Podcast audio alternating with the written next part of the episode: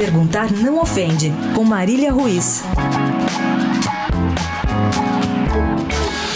Um drone é a nova vedete do futebol brasileiro. Vedete não, o vilão.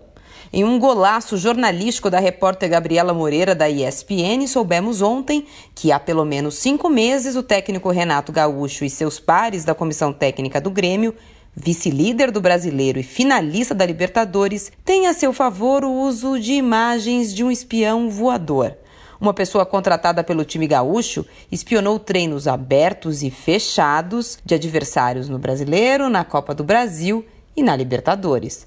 Com o auxílio de um drone ou usando câmeras escondidas em árvores, prédios e muros, a equipe de Renato Gaúcho teve acesso aos segredos e às estratégias de todos os seus rivais: escalações, jogadas ensaiadas, esquemas táticos, tudo que tentaram esconder. Tudo era de conhecimento da comissão técnica e também dos jogadores que assistiram às imagens nas preleções. Muito bem. A revelação foi negada pelo vice jurídico do Grêmio, que fez gracinhas e ironias para contestar a divulgação da informação na antivéspera da final da Libertadores.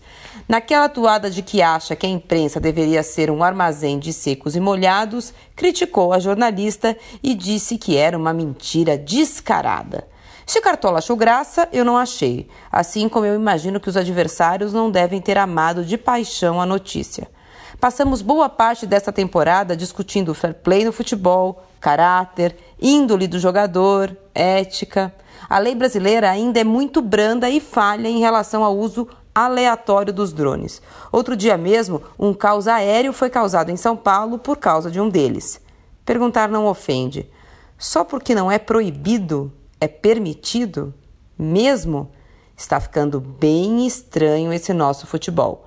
Marília Ruiz, perguntar não ofende, para a Rádio Eldorado.